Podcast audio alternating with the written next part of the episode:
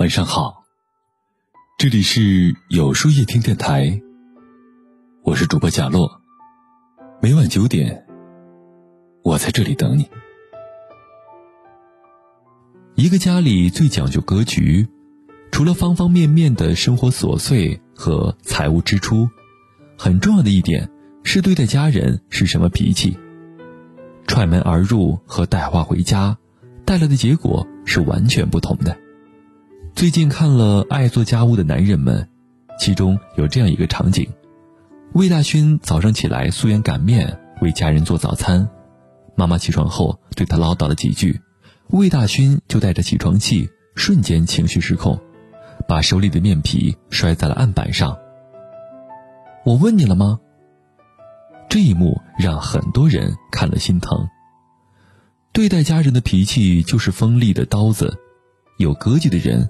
不会选择伤害最爱自己的人，不是为了得到什么，而是为了不失去什么。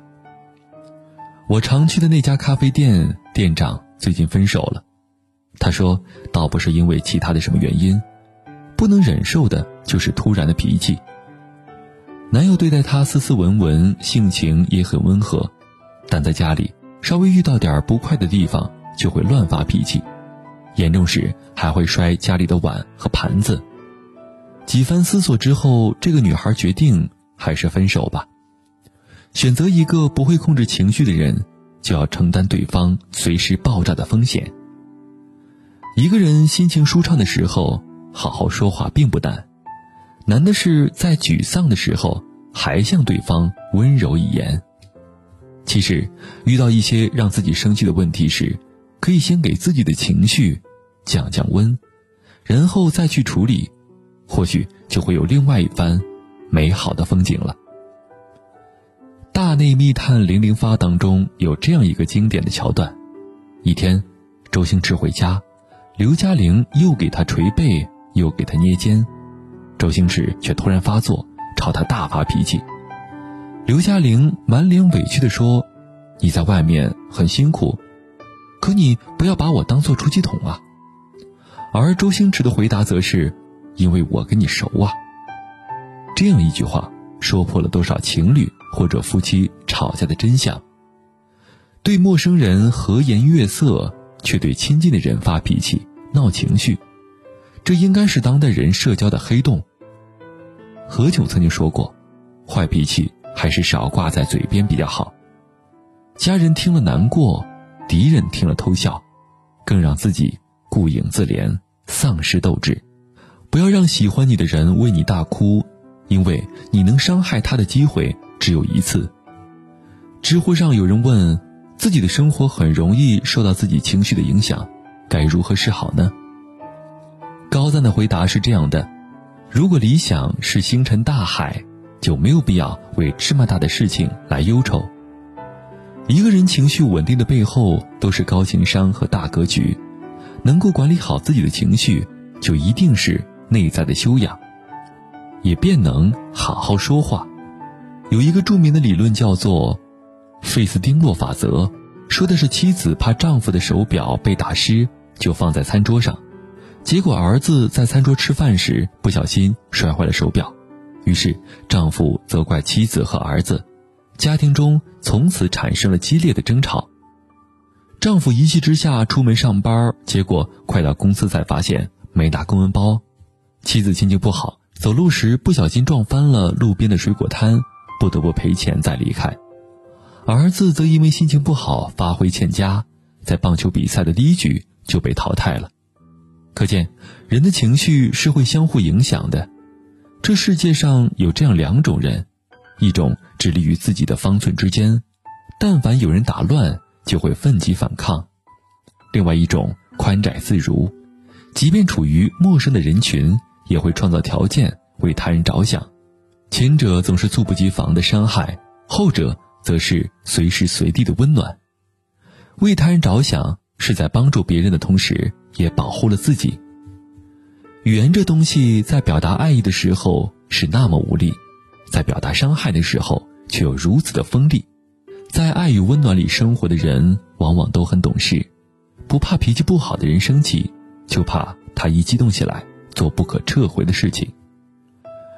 所以，如果你因为某件事情绪不好，记得给自己一分钟，什么都不要想，更不要钻牛角尖。如果你真的做不到尝试一些改变，那就控制自己，什么也别做。有些裂缝一旦发生，是用多少爱都填不满的。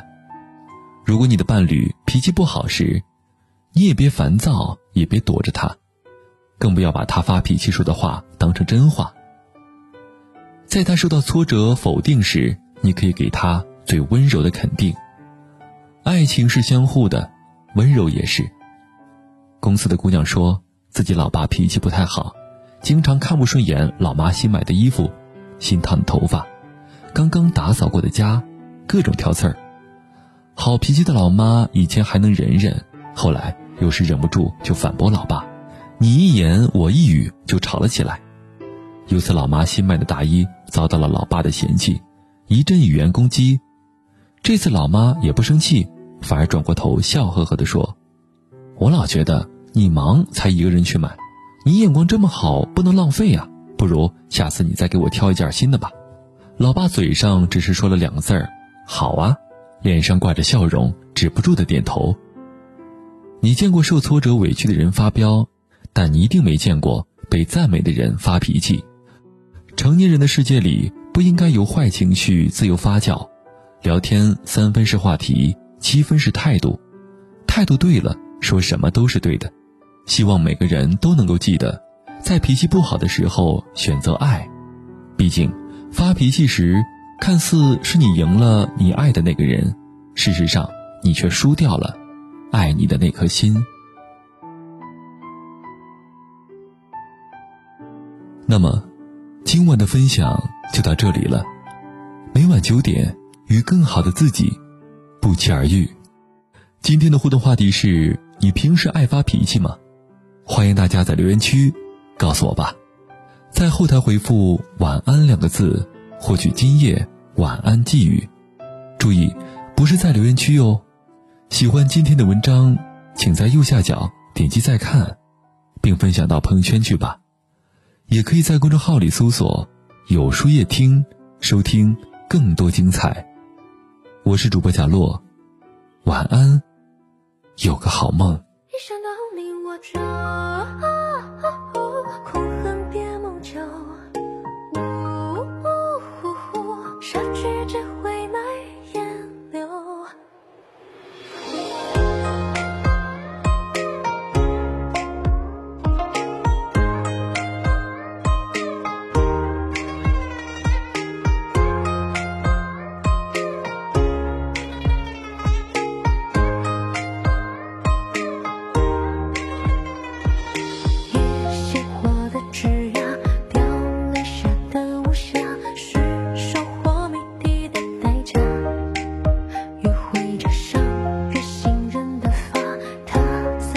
手中